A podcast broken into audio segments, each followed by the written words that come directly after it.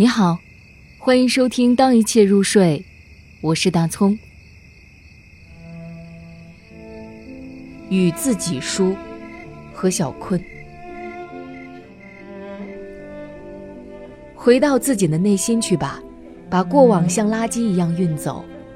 这样的年龄不该有疼痛和疯狂，也不再纠结和幻想。回到内心去，煮一壶清茶，安静下来。看看夕晖里的大地，多么柔软安宁。包容裂痕依旧的光阴，原谅自己，也原谅整整一生不离不弃的影子。告诉他，委屈了，跟随了大半辈子，也没有长大，以后还会越来越矮小。